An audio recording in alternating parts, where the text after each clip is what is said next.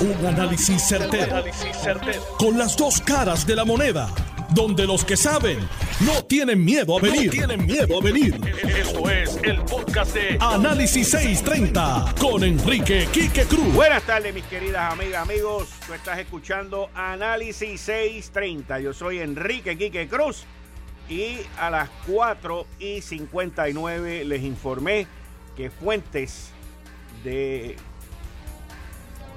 de esta plataforma aquí de Enrique Quique Cruz y Análisis 630, pues certificaron que el presidente de la Junta de Gobierno, Ralph Cris Rivera, presentó su renuncia. Efectivo hoy, luego de la debacle que está ocurriendo en el sistema eléctrico de Puerto Rico gracias a Dios, sin pasar ninguna lluvia, sin ninguna tormenta, sin ningún huracán, sin nada. Si encima de esto, y Dios permita que eso no ocurra, nos pasa una cuestión de esta, un sistema de estos meteorológicos, estamos fritos.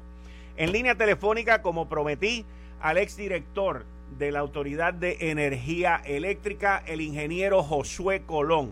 Buenas tardes, Josué, bienvenido a Análisis 630. Buenas tardes, Quique. Buenas tardes para usted y toda la radio audiencia de su programa eh, Análisis 630 por Notiuno. El último número que yo tengo confirmado es que hay 269 mil clientes sin energía eléctrica. Si multiplicamos eso más o menos como a tres por persona, estamos hablando de fácil, sobre 750 mil personas sin electricidad.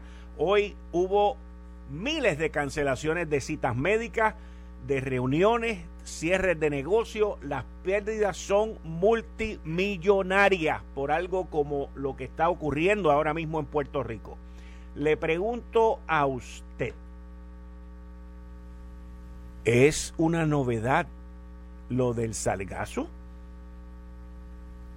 Eh, definitivamente no, Quique, es lamentable. De hecho, lo, que tú acabas de explicar, ¿verdad? Ahora mismo de lo que ha ocurrido durante el día de hoy.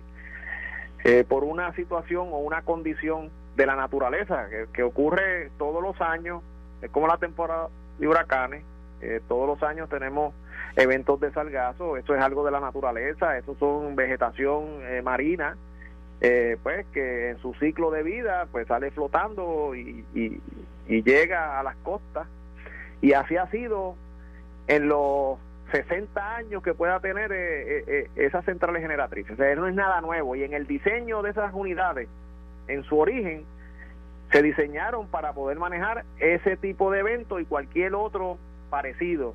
Por eso es que en los canales de succión de agua que tiene cada una de las centrales termoeléctricas hay unos sets de filtros o sedazos, unos fijos y otros rotativos, o sea, que giran, que están ahí con el propósito de crear una barrera e impedir que eh, la mayoría o gran parte de esa contaminación pueda eh, tapar la tubería de los condensadores y por ende afectar el ciclo de vapor en las unidades. Sí, pero el, el problema que yo tengo es que, que me den esa razón y que me den esa excusa de todo eso que tú estás diciendo, que es correcto, eso fue lo que pasó.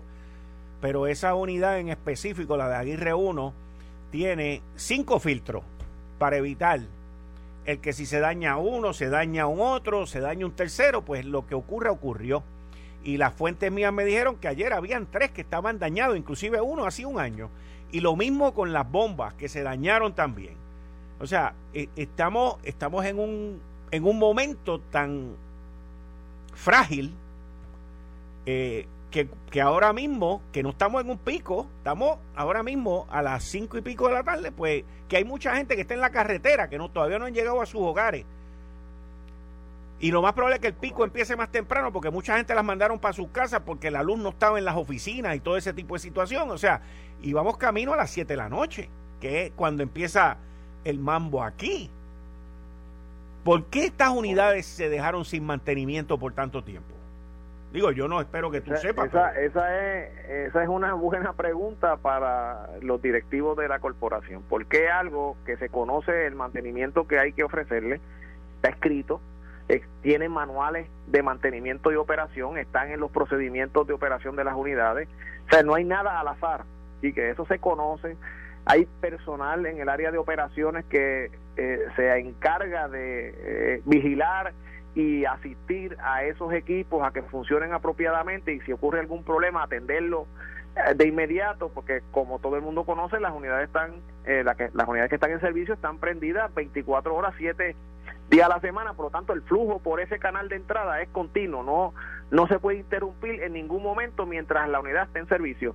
Y para eso hay personal y para eso los equipos eh, esos sedazos están sujetos a un mantenimiento que no es otra cosa del otro mundo, que es limpiar un screen, sea un filtro, limpiarlo. En algunos momentos es más complicado que otros. De hecho, las centrales eh, eh, de, ¿verdad? del sistema eléctrico de Puerto Rico, por estar todas en las costas, tienen hasta una unidad marítima, cuentan con lanchas para poder ir por el lado de verdad del cuerpo de agua del, del, si es en el norte del océano Atlántico y si es en el sur del Mar Caribe y la Bahía de Aguirre y, asistir en las operaciones y tirar unas barreras que son removibles para ayudar cuando ocurren incrementos de salgazo. Lo que te quiero decir es todo eso está contemplado, pero si tú, como bien mencionas, permites que todos esos equipos se dañen y se acumulen con el pasar del tiempo y a pesar de que fueron diseñados con redundancia, pero tú también permites que toda la redundancia se, se dañe, y, pues mi hermano, pues no hay manera porque si, si tienes cinco y permites que se dañen los cinco, pues, no, no hay otra alternativa. Ok. Mayagüez, problemas con el agua. Las picking units de que habían comprado, que son nuevas, que no las han puesto, hoy dijeron en la conferencia de prensa de la Autoridad de Energía Eléctrica que los tres portátiles de 20 megavatios cada uno, que no los podían activar porque tenían, estaban esperando por la EPA. Pero yo tengo fotografías que allí lo que pasa es que están construyendo unos tanques para el enfriamiento, el sistema de enfriamiento de esas máquinas.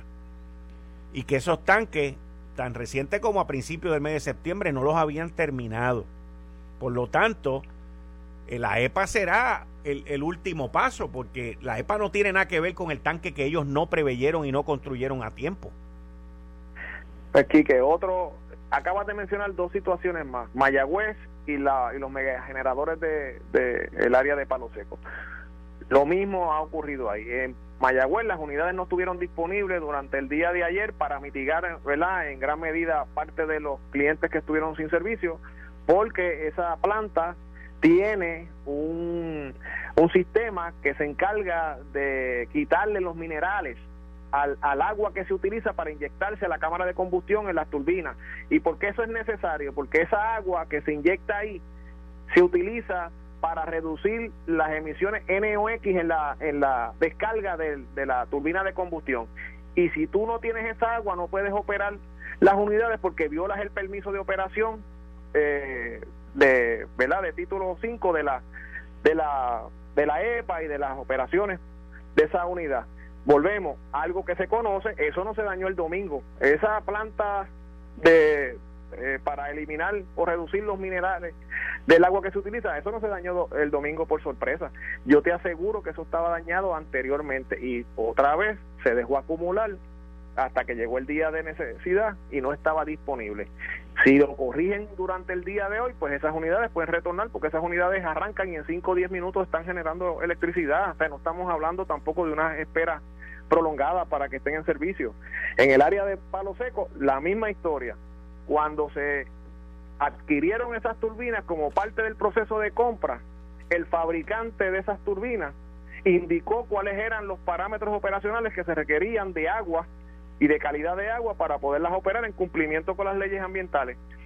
alguien por alguna razón decidió obviar ese requerimiento del fabricante e instalarla eh, sin ese sin cumplir con eso pues pues llegó el momento de ponerlas en servicio se toman las medidas eh, ambientales correspondientes no cumple pues no se puede operar entonces tuvieron que llevan un año y pico construyendo los sistemas que debieron estar en construcción al momento de, de la instalación de la planta, porque debieron ser parte inherente de esos megageneradores. Todo tiene solución. Aquí, nada de lo que ha ocurrido, que es, y ahí yo difiero del presidente de Luma, de que vamos a estar 10 años sujetos a apagones todos los días de 6 y 7 horas. Eso no es correcto. Si se le da el mantenimiento a las unidades existentes, el sistema eléctrico de Puerto Rico, el sistema de generación, va a poder suplir la demanda que necesitan los clientes en Puerto Rico durante el proceso de transformación del sistema eléctrico. No hay por qué estar sufriendo apagones y carencia de electricidad en lo que se da la transformación que está en el plan integrado de recursos y en las leyes que se han aprobado con esos propósitos. Pero si tú no haces tu parte, la que te corresponde, y permites que todas esas unidades estén fuera o estén limitadas o estén con sistemas o varios de sus sistemas también en unas condiciones críticas, pues mi hermano, no hay manera de, que eso pueda ser exitoso. El gobernador Pedro Pierluisi hace 11 minutos, yo lo dije primero, by the way, envió el siguiente mensaje a través de las redes sociales. Y cito, lograr la transformación y reconstrucción de nuestro sistema energético en Puerto Rico es una de mis más altas prioridades. La situación con el sistema eléctrico que se lleva desarrollando en los pasados días es inaceptable y las fallas técnicas recurrentes en la Autoridad de Energía Eléctrica son insostenibles. Es imprescindible que hagamos cambios que permitan adelantar esa transformación que nuestro pueblo necesita. Ante la renuncia del presidente de la Junta de Gobierno, confío que los miembros de la misma actuarán con agilidad y prudencia para nombrar un nuevo presidente y esos cambios que propendan un servicio eléctrico eficiente para todos los residentes y comercios de la isla. Aseveró el gobernador de Puerto Rico, Pedro Pierluisi Urrutia, hace 11 minutos. La pregunta, Josué Rivera, es la siguiente. Colón, Colón Ortiz. Josué Colón, perdón. ¿Qué yo dije? Josué Rivera, ¿verdad? Correcto. Sí, perdóname, está bien. Yo no sé quién Mira es que Josué se Rivera. enoja, se enoja mi papá y mi mamá. No, o sea, no, es Colón Ortiz. Ellos, ellos a mí me quieren, así que no te preocupes. Esa, esa pasa con ficha. Josué Colón, te pregunto, pero gracias por, por, por este. Fue que me escribió Héctor Rivera en el camino y, y- y te tengo una pregunta. ¿Cómo salimos de este marasmo? Porque yo tengo aquí frente a mí una información del 8 de septiembre, Josué, hace 20 días prácticamente, el 8 de septiembre, la gerencia de la Autoridad de Energía Eléctrica y en específico William Ríos Mera, director de generación de la Autoridad de Energía Eléctrica, dijo que ya habíamos salido de los apagones selectivos por los cuales habíamos vivido a principios de septiembre. Hoy, 27 de septiembre, estamos peor que el 8 de septiembre. ¿Cómo salimos de este marasmo? Y que es que en la ingeniería tú no tienes dos maneras de hacer las cosas, tú tienes una sola y es la correcta. Esos equipos se sabe cómo se mantienen, cómo se tienen que, que conservar, cómo se deben reparar. Todo eso es una ciencia cierta, no es algo al azar. El ingeniero Ríos Mera pues falló, en mi, en mi opinión no tenía la información, a él es el responsable del sistema de generación, no entiendo cómo no tenía la información correcta, pero esos screens y esos sedazos que fallaron en el área de Aguirre no fallaron ayer, fallaron hace algunos de ellos hace más de un año. En otros en otras eh, situaciones la caldera de la unidad número uno tenía múltiples roturas, ninguna de esas roturas en la caldera ocurrió ayer.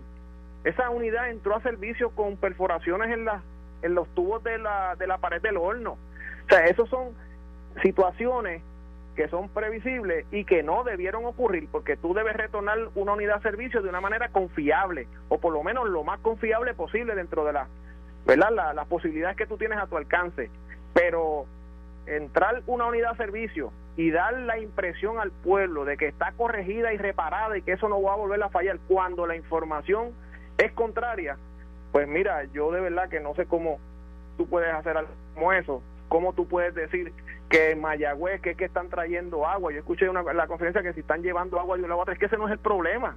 Aquí no podemos estar como los cavernícolas cargando agua en camiones para una planta. Si la planta tiene los equipos y los sistemas necesarios para poder operar de manera aislada e independiente del resto de las unidades. Por eso es que cada una de las centrales tiene sus sistemas que no dependen de otra central para poder operar y suministrar la energía a pesar de que otra falle. Pero si tú no conservas los sistemas de la manera adecuada y siguiendo las recomendaciones de sus fabricantes, pues está siendo temerario en la operación, de verdad. Y entonces, pues, ¿cuántas veces en los últimos tres meses estos funcionarios le han dicho al pueblo de Puerto Rico y al señor gobernador y al equipo de gobierno que obviamente los está fiscalizando que todo está resuelto y no hace nada más que pasar dos o tres días eh, posterior a ese anuncio y volvemos a lo mismo, porque no se están realizando las reparaciones como corresponde.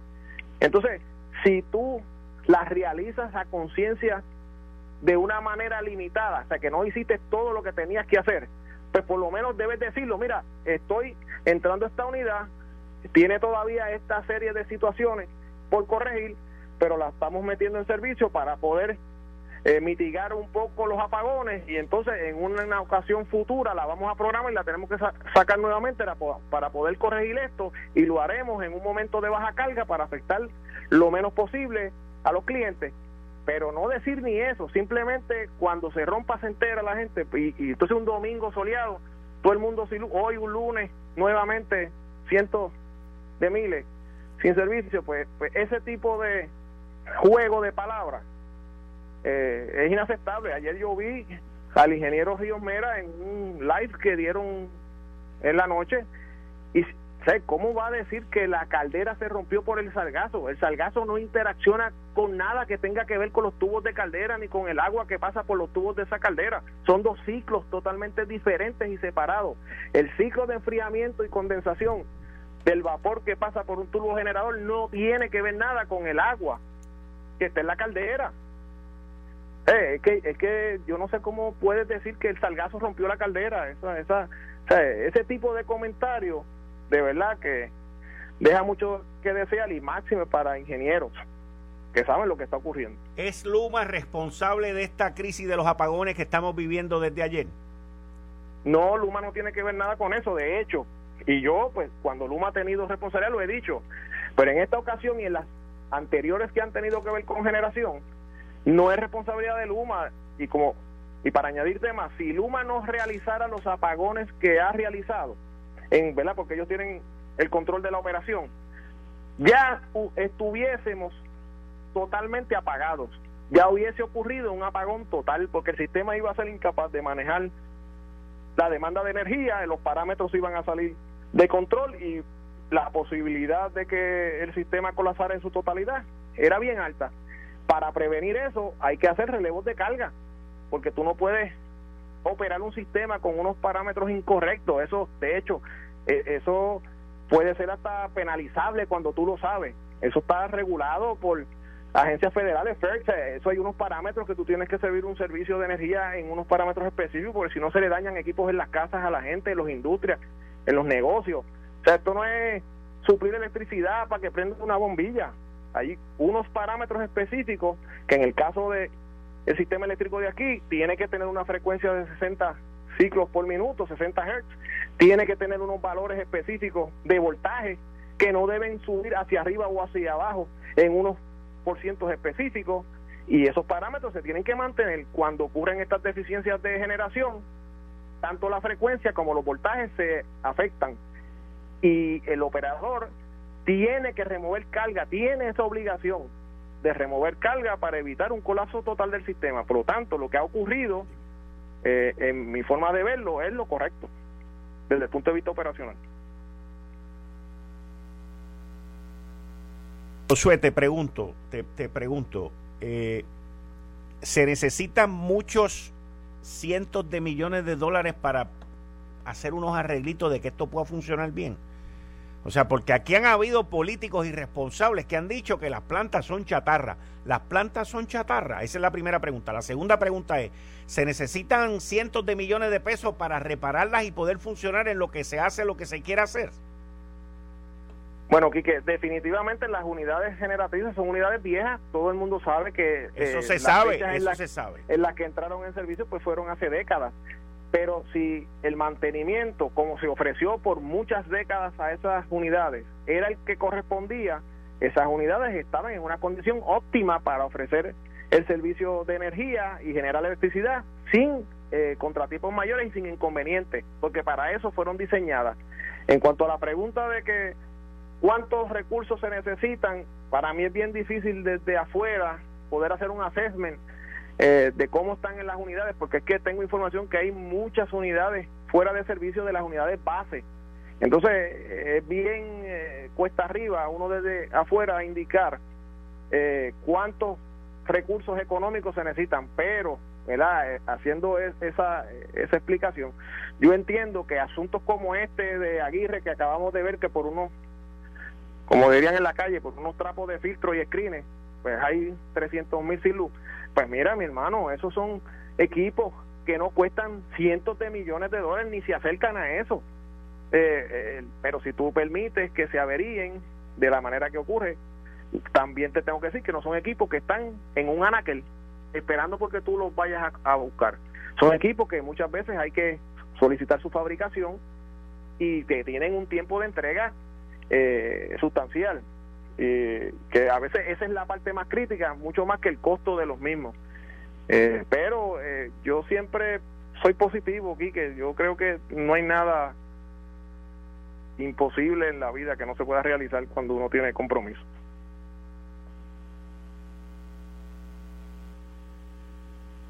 Como el compromiso que tú siempre has mostrado contestando las preguntas aquí y guiándonos con la información correcta. Te lo agradezco, Josué Colón, exdirector de la Autoridad de Energía Eléctrica. Muchas gracias por tu compromiso con Puerto Rico y la Autoridad de Energía Eléctrica. Cómo no, Quique, buenas tardes. Buenas tardes. Si busca gasolina premium de calidad, Golf te trae grandes noticias porque ahora la gasolina Golf Premium Ultra Plus tiene 93 octanos para darte mayor rendimiento y millaje por tu dinero.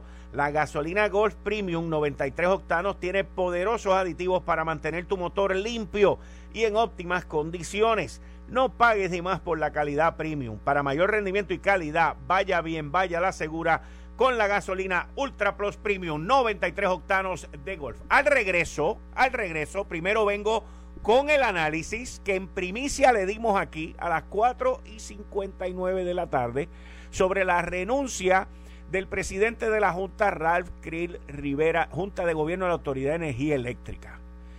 Y los próximos pasos que se ven de aquí Aguirre, de qué es lo que tiene que suceder. El gobernador aceptó la renuncia, pero vienen más cambios. Tú estás escuchando Análisis 630. El análisis al regreso con Enrique Quique Cruz. Regreso en breve. Eh, estás escuchando el podcast de Noti1. Análisis 630 con Enrique Quique Cruz. 5 y 31 de la tarde de hoy, lunes 27 de septiembre del 2021. Tú estás escuchando Análisis 630. Yo soy Enrique Quique Cruz y estoy aquí de lunes a viernes de 5 a 7. Muchos de ustedes me han pedido que ponga los tambores. Los tambores están ahí. Los tambores están ahí. Lo que pasa es que, a diferencia de otras ocasiones con el tema de la Autoridad de Energía Eléctrica, y de las situaciones que nos atañen en Puerto Rico cuando las cosas salen mal, pues ustedes saben que yo comienzo con esta rumba.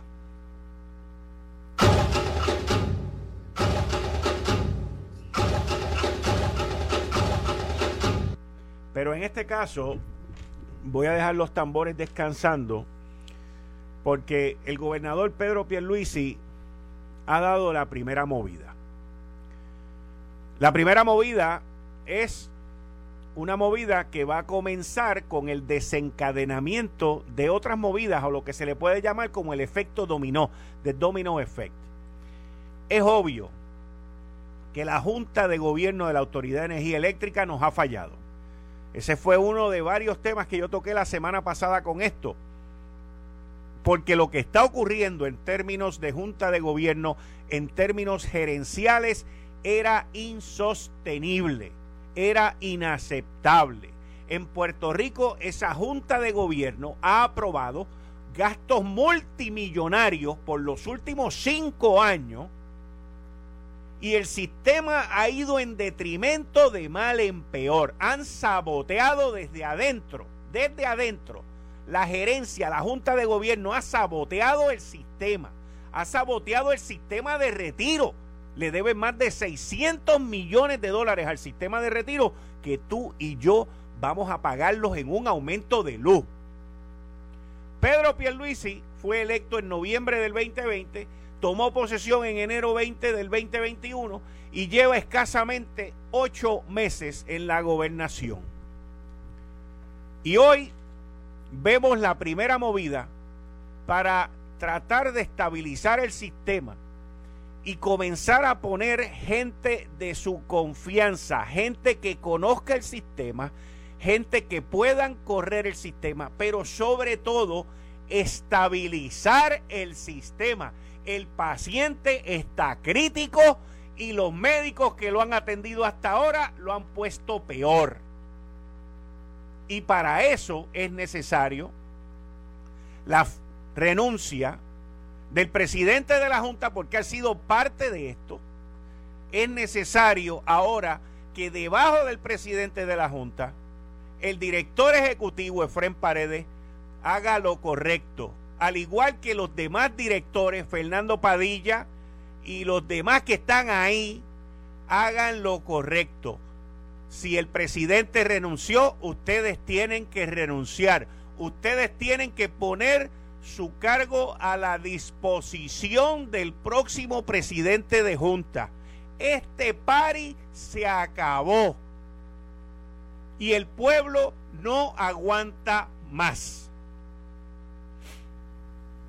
Yo conozco muy bien el sistema, conozco muy bien la industria, conozco muy bien los desmadres que ustedes han provocado ahí.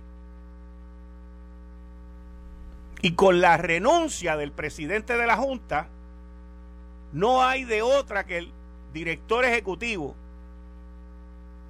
el director de operaciones que no sabe cambiar una bombilla al revés, Fernando Padilla. Y los demás directivos que no tienen conocimiento de ingeniería básica, pongan a la disposición y se vayan.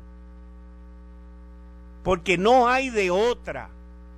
No existe excusa, no existe sargazo, no existe animalito, no existe ya el libro de las excusas se acabó.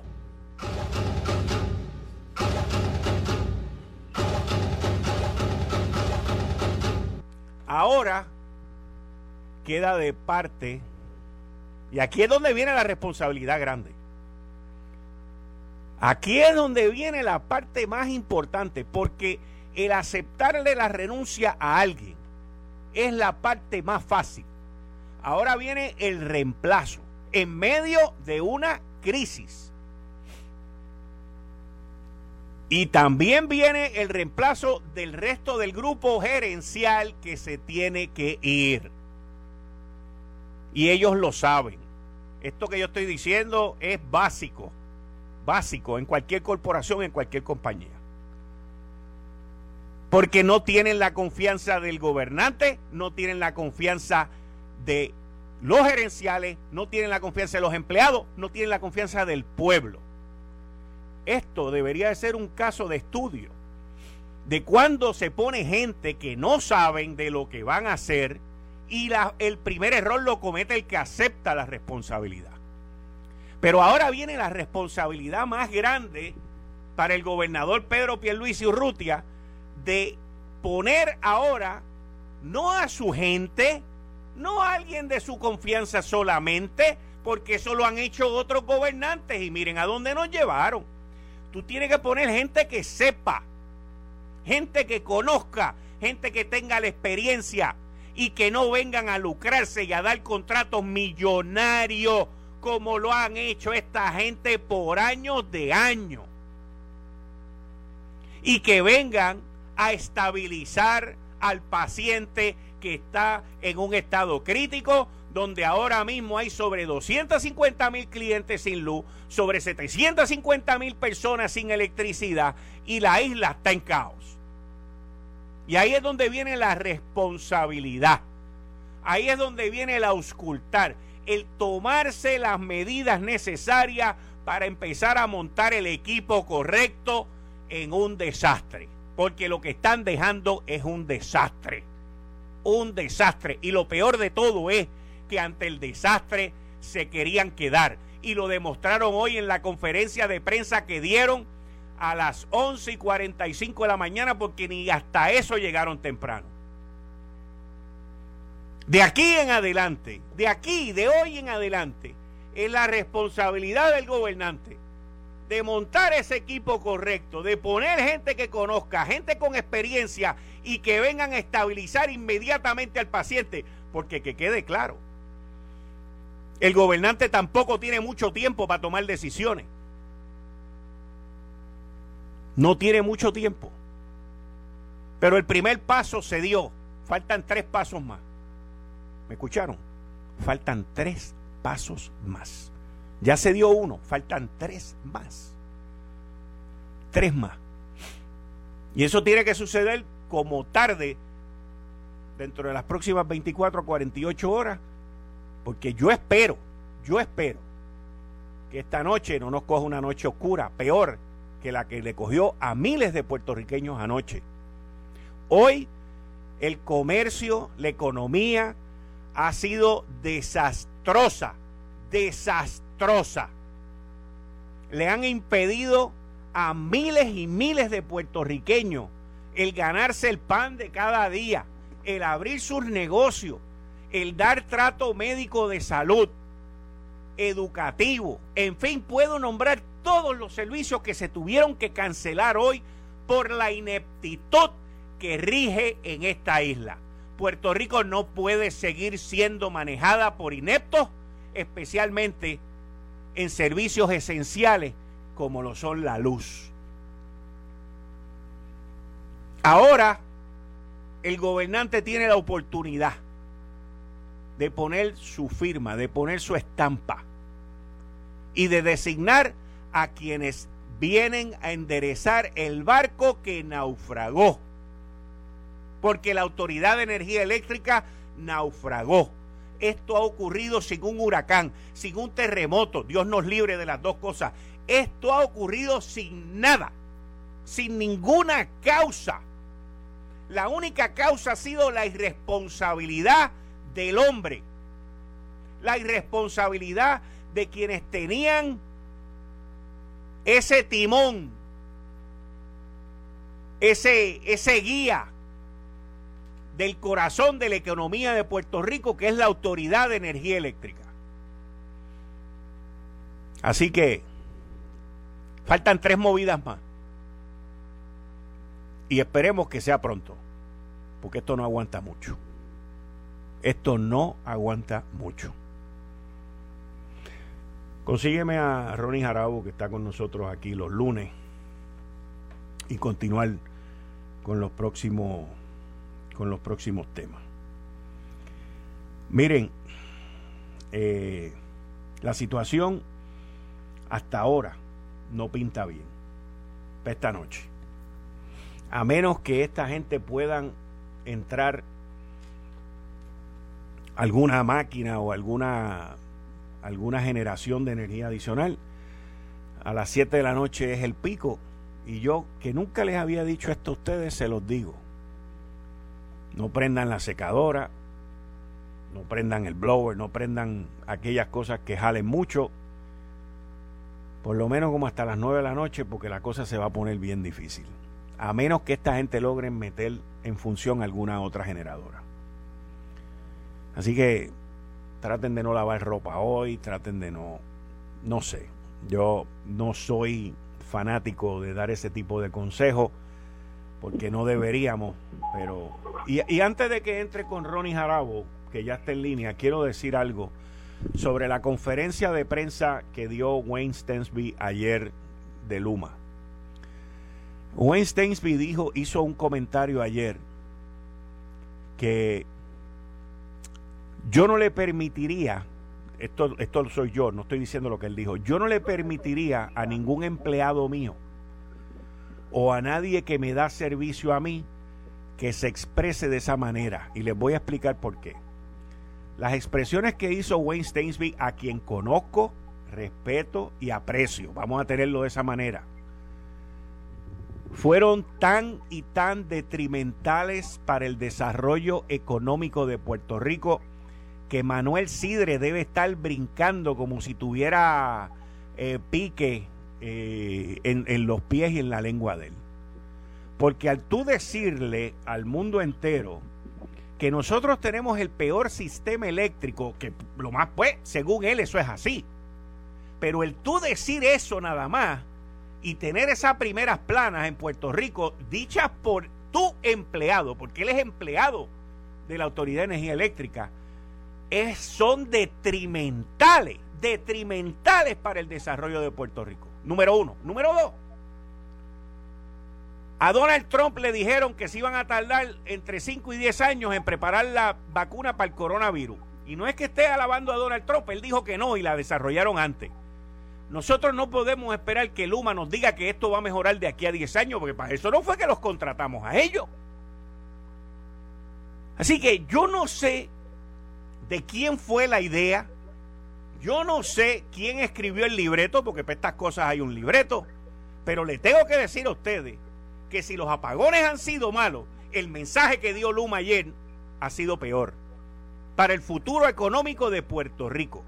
Y para aquellos que tienen confianza de que Luma es la solución, tú no puedes aceptar que alguien te diga que es de aquí a 10 años. Cuando yo oí esos comentarios, Ronnie Jarabo, yo lo que pensé fue, yo tengo 62 años, o sea que de aquí, cuando yo tenga 72, es que yo voy a ver un sistema bueno de luz en Puerto Rico. Oye, ¿qué es eso? Con eso te doy la bienvenida, Jarabo. Buenas tardes, Quique. Un placer, como siempre, estar aquí con, contigo y, y con los oyentes de Análisis 630. No sé qué, qué tú almorzaste, porque está por la goma. Algo está mal, porque estoy de acuerdo con todo lo que estás diciendo.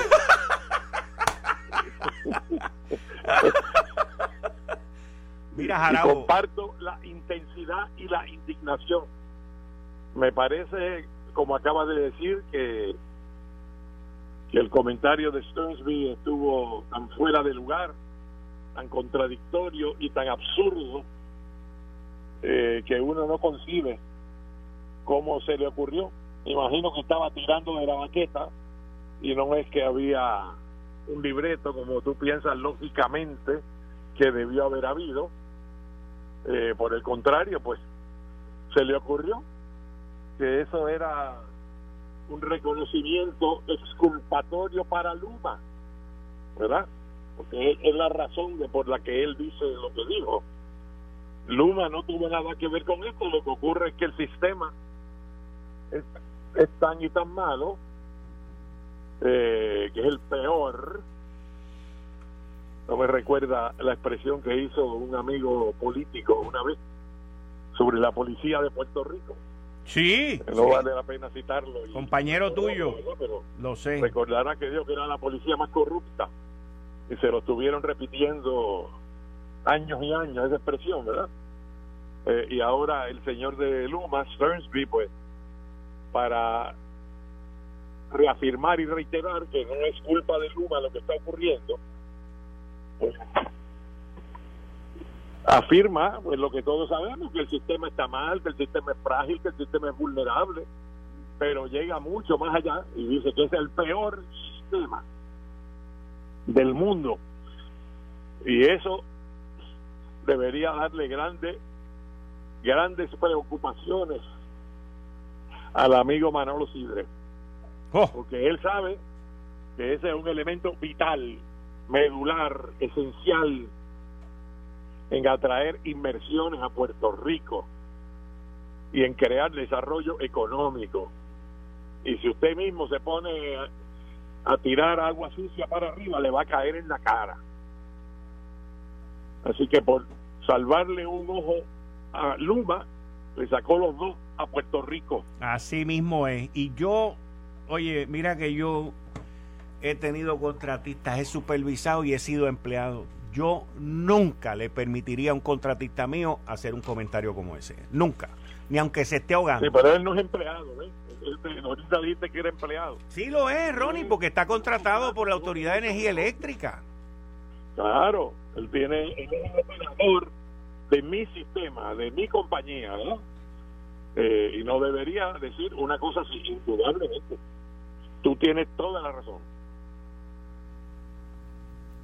Chacho, cogió a Puerto Rico y lo tiró para Mondongo. Lo que pasa es que los, los, los apagones y la situación ha copado lo que él dijo e hizo. Y yo entiendo lo que él quería hacer, pero lo hizo mal. O sea, tú no dices una cosa así de un cliente tuyo. Pero no todos los apagones son por las mismas causas. No, yo sé. E, esa parte yo le entiendo. Me pareció buenísima la entrevista que le hiciste a Josué Colón. Gracias. Porque ese sabe de lo que está hablando. Correcto. Y llamó las cosas por su nombre. Eh, y rechazó la idea de los sargazos. esto, esto, Jennifer lo dijo muy bien, mi amiga Jennifer González eh, dijo, pues comparó esto a lo de los animalitos en los contadores. Hace años, un amigo director ejecutivo de la autoridad, pues dijo que la culpa era de la facturación excesiva, pues de los unos animalitos que se metían en los contadores, ¿no? Y la gente le pareció muy gracioso eso, aunque de verdad sí habían unos animalitos.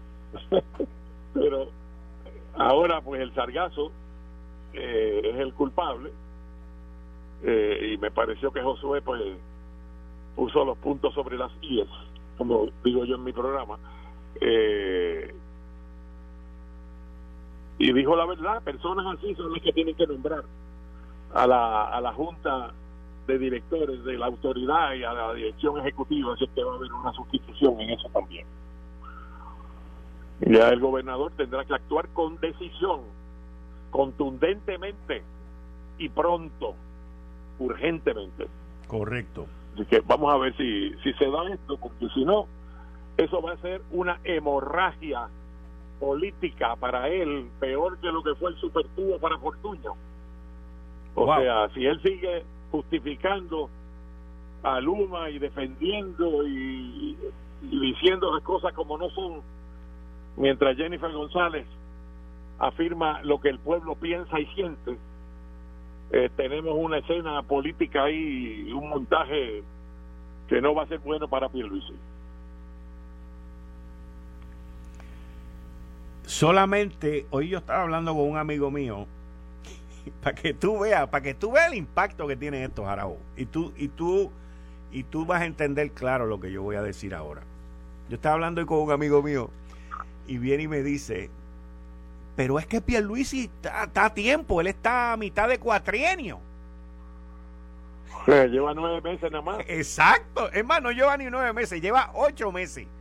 Pero hay gente que siente que lleva, nueve, mitad lleva de. Nueve, que se está de septiembre. Que sí, yo sé, pero él, él juramentó el 20 de enero. El, no, el 2, el 2. Ah, fue el 2. El 20 es en Estados Unidos. Ah, verdad, verdad, verdad, el 2, sí, va para, va para, tienes razón, esta semana cumple los nueve meses. Esta semana pare, ya parió, el nene acaba de nacer hoy. Ya parió hoy. Sí, porque 2 de octubre es el, el viernes Ahora o el sí que tiene que parir, tiene que parir un, un niño de 10 libras ahí, este hay que producir. Pero lo que te Hay quiero decir es que esta persona, esta persona me decía, pero es que Pierluisi está a tiempo porque es lo que lleva, este, es lo que lleva, está a mitad de cuatrienio, él todavía tiene tiempo. Y yo le digo, papá, lo que lleva son ocho meses y pico. Y me dice, tiene el primer, el primer, está en el primer año y todavía le queda un trimestre ahí, un- tres meses, vamos, octubre, noviembre y diciembre. Y cumple el año entonces. Así que, pero hay problemas que eh, en la opinión pública la gente no está muy tolerante ni está bastante desesperada y sufre las consecuencias directamente eh, de, de estas cosas que están ocurriendo y reclaman y exigen con razón que haya soluciones. Me parece a mí que cuando le preguntabas a Josué Colón, sí, él señaló cómo se debe hacer esto. Hace falta que la gente que pongan ahí traigan su hoja de ruta, su plan, un mapa, que conozcan, que no vengan a aprender, que no vengan a improvisar, que conozcan el sistema. Y me pareció muy bueno los criterios que pusiste para decidir quién y quiénes deben ser esas personas. Vamos a ver, vamos a ver si te, si nos están monitoreando. Vamos a ver. Donde deben. para escuchar las recomendaciones que de buena fe se están haciendo en este programa. Así mismo es, así mismo es. Jarabo, no te me vayas, quiero seguir contigo hoy, este, como te mencioné, y aquí en el estudio está conmigo también el ex senador y profesor José Garriga Picó, que va a estar con nosotros a las 6 de la tarde en conjunto contigo, hoy lunes. Así que. Mi amigo, mi amigo José Garriga Picó, un abrazo. Igualmente, Ronnie, mucho gusto de saludarte y estar contigo y con Quique en el Y de compartir otra vez como tantas veces en el pasado. Eso es así, mucho tiempo llevamos ahí. Esto fue el, podcast de Notiuno. Análisis 630 con Enrique Quique Cruz. Dale play a tu podcast favorito a través de Apple Podcasts, Spotify, Google Podcasts, Stitcher y notiuno.com.